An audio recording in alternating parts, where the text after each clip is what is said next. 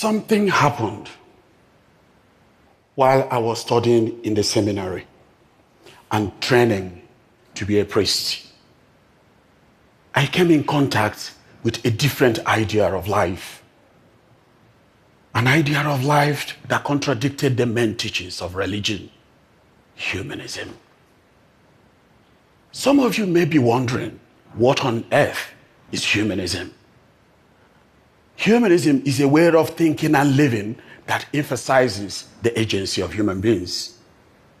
Humanism stresses the fact that we human beings are capable of changing the world, that we have the power to make a difference in our lives, both individually and collectively, without recourse to some outside force.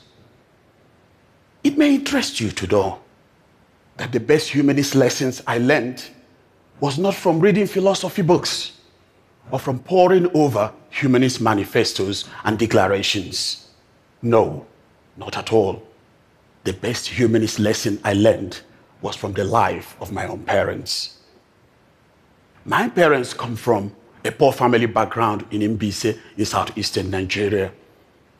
They had limited opportunities. But my parents did not allow the circumstances of their birth and upbringing to determine the ambition and dreams for themselves and for their children. My father worked part time, trained as a teacher, and rose to become a headmaster at a local primary school. While my mother dropped out of school quite early because her mother, my grandmother, could not afford her education. As a parent, my mother worked very hard, combining farming, petty trading, and taking care of my siblings and me. By the time I was born, that was shortly after the Nigerian Civil War. Life was very difficult, a struggle day by day. My family was living in a hut. With the eye of a child, I can still see water dripping from the thatch roof of our house when it rained. My father reared goats to supplement the family income.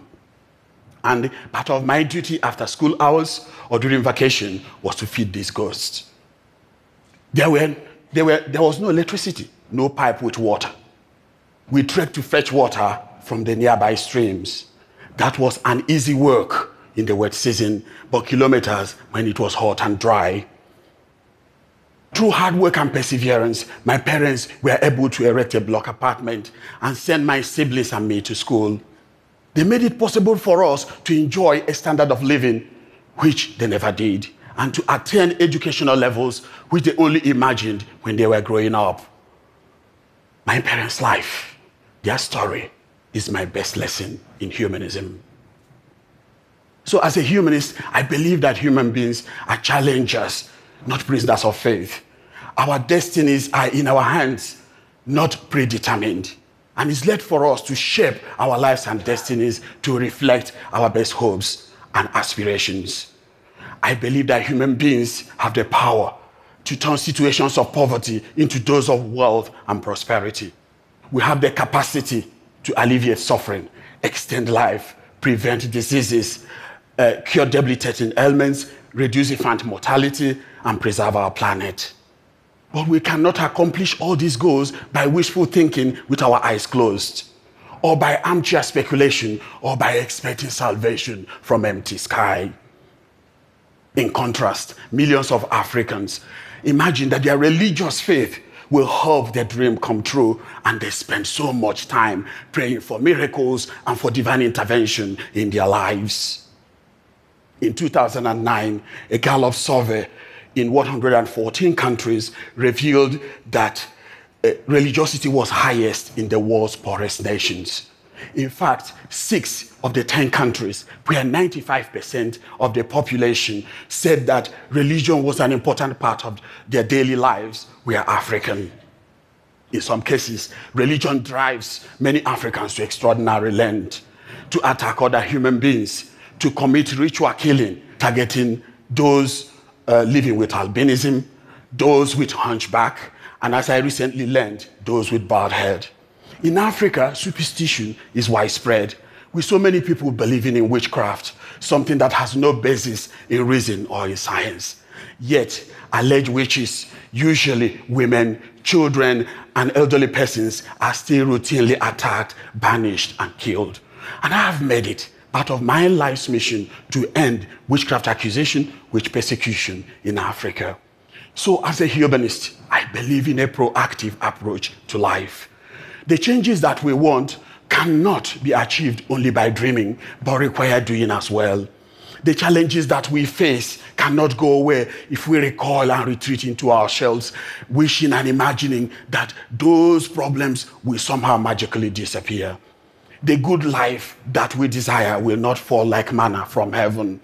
My parents did not erect a block apartment by wishing and dreaming. They worked hard. They failed. They tried again. They toiled with rolled up sleeves. With their hands deep in debt, they plowed ahead, growing their dreams into reality. So, as a humanist, I believe we must be adventurous and even daring. The path of success is paved with risks and uncertainties. We, ha- we have to muster the will and courage to do what people have never done, to think what people have never thought, envisage what people have never imagined, go to places human beings have not been to, and succeed where people have tried but failed.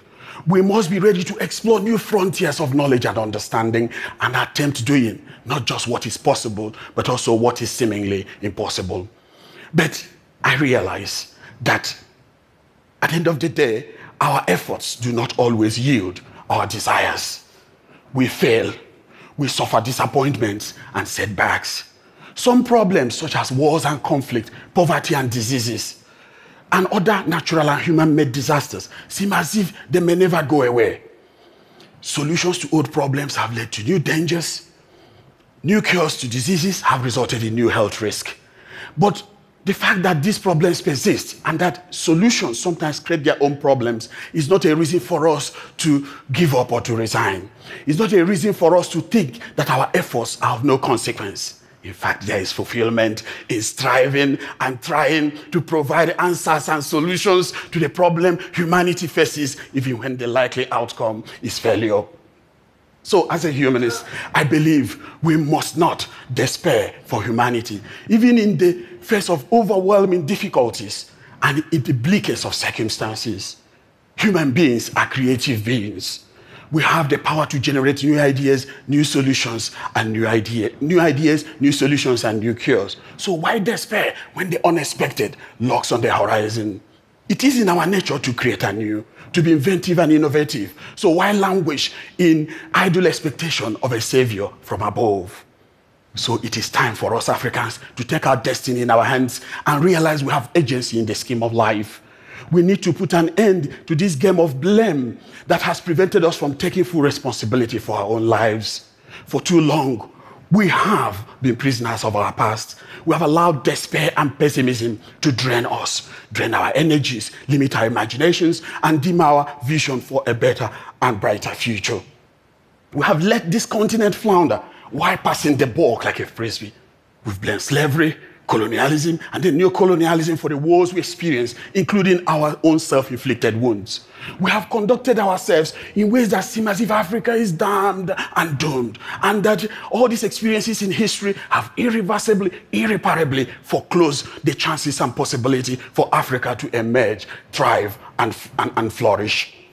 We must realize there's, there is no part of the world that has not been colonized or enslaved in the past.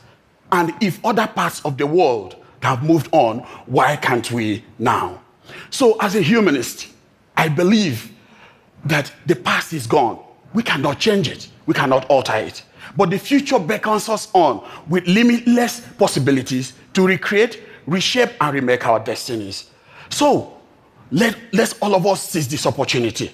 And as my parents did, begin the urgent task of rebuilding Africa brick by brick.